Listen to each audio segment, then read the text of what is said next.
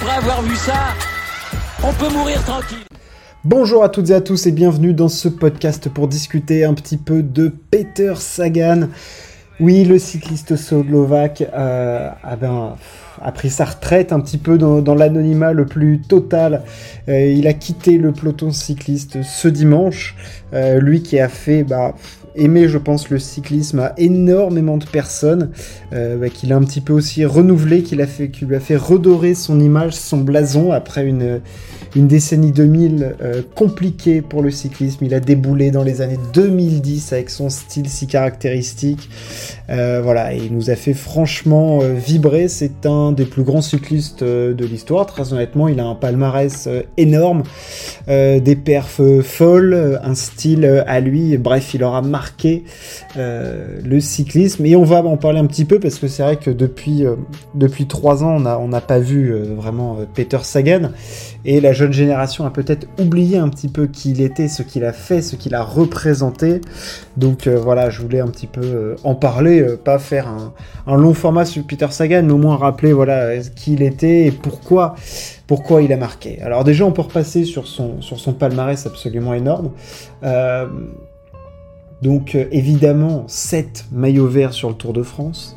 Euh, voilà, au début euh, du côté de, la Cannondale et de Liquigas, après un parcours euh, chez Tinkoff, et ensuite Bora, et la, les deux, la dernière année chez Bora complexe, et les deux dernières années chez Total Energy, on reviendra pas dessus. donc du coup, oui, évidemment, 7 maillots verts sur le Tour de France, un maillot cyclamen sur le Tour d'Italie. en tout, c'est 18 étapes de Grand Tour, dont 12 sur le Tour de France. Évidemment, et surtout triple champion du monde trois fois consécutivement, champion d'Europe, euh, un Tour des Flandres, Paris-Roubaix, trois fois Grand VVL Game, euh, le Grand Prix au 3, Québec, Montréal, enfin bref, c'est... Voilà, c'est juste stratosphérique, c'est 121 victoires en carrière Peter Sagan. Euh, voilà, c'était un sprinter puncher, on peut, le qualifier comme ça. voilà, évidemment, ce qui a amener Peter Sagan dans une autre dimension, c'est évidemment cette titre de champion du monde, mais là où il a marqué, c'est vraiment son style. C'est Peter Sagan, c'est le mec cool à l'époque. Euh, voilà, enfin je veux dire, Peter Sagan, ça peut être Tadej Pogacar euh, maintenant, c'est euh, Mathieu Van Der Poel, voilà, c'est ces coureurs décontractés sur, sur, un, sur un vélo qui maîtrise leurs sujets qui sont dix fois plus doués euh, que les autres. Enfin, je veux dire, on lui promettait, euh, enfin, on lui a promis, et il a, il a gagné monts et merveilles. Peter Sagan, quand on l'a vu arriver, on s'est même dit à un moment, quand il était euh, excellent en montagne, à l'image de ce que degré moindre de ce que pouvait faire euh, Wout van Aert, on s'est dit pourquoi il jouerait pas peut-être un jour un classement général? Bon, il s'est avéré que c'est jamais joué ça, mais dans les années où il était stratosphérique, 2015-2016, enfin je veux dire, il grimpait tellement bien, c'était c'était fou quoi pour un pour sprinter de grimper aussi bien et, euh, et son style à lui si décontracté sur un vélo. C'était quoi? C'était le voir faire, le faire, euh, le voir faire un wheeling avec les cheveux longs, euh, aller euh, taper la fesse de la de la fille qui faisait qui venait donner le bisou sur la sur le podium d'une étape au Tour de France. C'était évidemment faire des wheelings en montagne après l'arrivée. Quand il est champion du monde, la première fois à Richmond aux États-Unis, il pose le vélo au sol et il marche à pied, il remonte l'avenue il va taper dans la main de tous les coureurs. Je veux dire, tout le monde est content de voir Peter Sagan gagner parce que ce mec-là a, vraiment apporté le, cyclisme euh, à quelque chose qu'il n'était plus, à savoir un cyclisme plus décontracté, plus ouvert, euh, un cyclisme agréable, vraiment. Et c'est à partir de ce moment-là, je pense qu'on n'aurait pas eu des, on n'aurait pas des, des coureurs comme comme Pogachar, comme comme Van Poel, comme Van Aert euh, et tout, si on n'avait pas eu un, Peter Sagan euh, juste avant, quoi. Je veux dire, il a, il a vraiment révolutionné ça. C'était le coureur cool, quoi. C'était celui qui faisait un peu la, transition entre les jeunes, euh, entre la nouvelle et l'ancienne génération, quoi. Clairement, il a incarné du coup ce renouveau. Et euh, en plus d'être un coureur non conventionnel, clairement, enfin, je veux dire, voilà, c'est pas le coureur voilà, il va, il va faire des célébrations folles où il imite euh, un énorme gorille quand il gagne sur le Tour de France. Un coup, il fait semblant de courir parce qu'il a 10 mètres d'avance sur tout le monde. C'est-à-dire qu'en plus d'être décontracté et tout, sur le vélo, c'est un tueur. c'est quelqu'un qui maîtrise évidemment sa bécane, hein, parce qu'il a fait du VTT avant, donc à l'image d'un Van Der Poel et autres, très très habile sur le vélo. Euh, l'ami Peter. Donc euh, voilà, il a, il a vraiment, il avait vraiment son style et euh, voilà, tout de suite, il a quand même, il a quand même gagné très très fort. Peter Sagan. dès 2010, il gagne, il gagne 5 courses et 2011 c'est 15. Enfin voilà, il y, a eu du, il y a eu des grosses, grosses saisons pour, euh, Peter Sagan. il faut se rendre compte quand même que des années comme 2013, c'est 22 euh, victoires, 2014, 2016, 14 victoires, 2017, 12. Enfin, je veux dire, c'est des saisons absolument, absolument énormes. Il a aussi évidemment été longtemps cotonné euh, à un rôle de, second, un peu à l'image de ce que vous de Van Aert maintenant. Euh, il y a des années où il fait que deuxième. Je veux dire, en 2013 par exemple, il fait deuxième d'Estradé, deuxième de Milan-San Remo, deuxième du Tour des Flandres, deuxième de l'E3. tu te dis, mais ce mec-là, il a tout le temps être placé, à l'image d'un Milan-San Remo qui il a fait deux fois deuxième, il a fait euh, combien? Deux fois quatrième, il a fait quatre fois quatrième, cinq fois quatrième. Je veux dire, euh, voilà, on s'est dit, mais putain, mais il, va jamais réussir à gagner. Et heureusement pour lui, il a réussi à gagner euh, Paris-Roubaix et le Tour des Flandres, qui étaient les deux classiques qu'il voulait à tout prix accrocher à son palmarès. voilà, le palmarès de Peter Sagan est évidemment euh, notamment marqué par ces trois titres de champion du monde consécutifs. Trois titres consécutifs, il faut se rendre compte de ce que c'est. Sur des parcours euh, très différents, très difficiles aux États-Unis, du côté de Richmond, où il place une attaque stratosphérique et il maintient un kilomètre à bout, on le voit, il a du mal à pédaler, c'est terrible. Et ensuite deux courses comme, euh, comme il sait faire, 2016-2017, ou au sprint, une équipe faible, évidemment l'équipe de Slovaquie, mais lui, en, en coursier parfait, arrive à chaque fois à à s'en sortir et à aller gagner euh, trois courses consécutives du coup pour Peter Sagan. Euh, évidemment que je pense que Peter Sagan aurait pu avoir un meilleur palmarès s'il avait été dans une équipe qui courait les classiques comme les courait la Soudal Quick Step euh, ou autre, j'en suis absolument certain.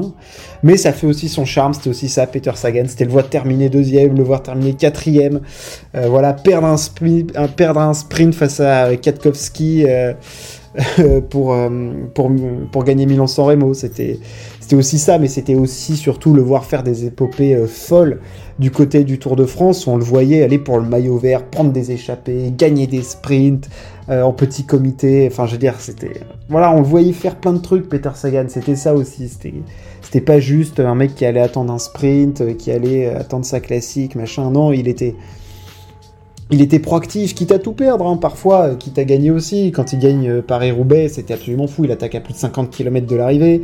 Le Tour des Flandres, euh, il vient battre euh, Cancellara en plaçant une énorme, une énorme attaque. Je veux dire, voilà, c'est aussi le panache, Peter Sagan, c'est la grande classe sur le vélo. On omettra sa fin de carrière qui, pour moi, ne compte absolument plus, absolument pas. voilà, ces deux, les deux, trois dernières années, elles font évidemment mal parce que de voir un coureur qui a été si fort, qui était le meilleur coureur du monde. Clairement, ça a été le meilleur coureur du monde. Je veux dire, les époques où il est euh, énorme sur le Tour de France, euh, sur les championnats du monde, les années 2016 notamment, je pense que 2016 c'est sa meilleure, euh, sa meilleure année peut-être.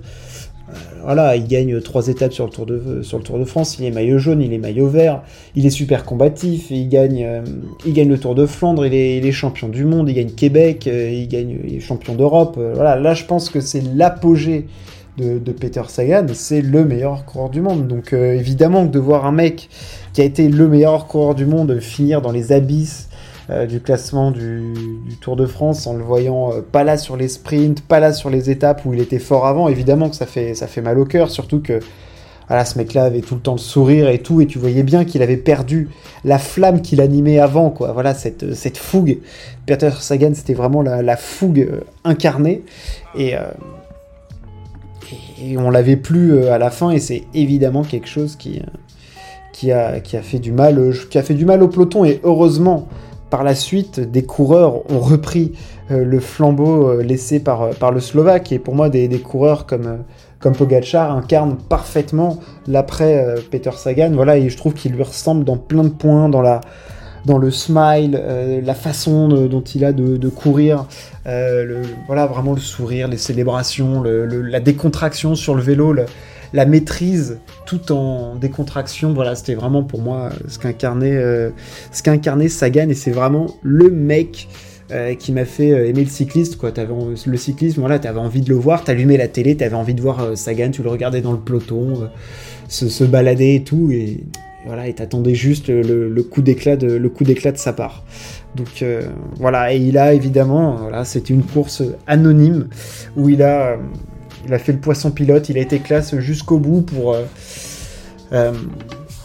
pour son équipe, euh, pour Total Energy, où il a fait poisson pilote pour Sandy du Jardin. Voilà. C'était même plus lui qui faisait les sprints euh, à la fin. Bon, voilà, lui, c'est pas que je lui en voudrais, mais euh, un peu, un peu quand même, de ne pas l'avoir vu au top avant. Et s'il y avait un regret, évidemment, pour Peter, c'est qu'il n'ait pas gagné Milan-San parce que je pense que il l'avait vraiment dans les jambes et que 2017 perdre ce sprint face à Kwiatkowski, je dirais que c'est presque une erreur professionnelle. Euh, mais sinon, je pense que voilà, il a, un palmarès quasi parfait, quoi. Enfin, je veux dire, je vois pas ce qu'il y a à redire euh, dessus. Je veux dire, il a gagné toutes les courses qu'il pouvait gagner. Trois fois champion du monde, sept maillots verts, une trace indélébile dans l'histoire du cyclisme et du sport en général. Voilà, il a marqué son temps. Chapeau, chapeau monsieur, euh, chapeau monsieur Sagan, et, merci pour, pour les travaux, merci pour tout. et puis voilà, bonne chance en VTT, et puis voilà, juste, euh, juste merci d'être venu et d'avoir euh, fait tout ça pour, pour le cyclisme. C'était absolument parfait du début à la fin.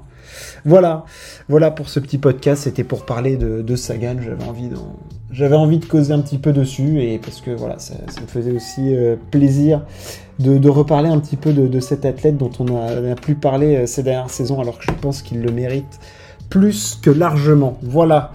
Merci de m'avoir écouté. On se retrouve très très vite pour parler sport. Ciao, à plus.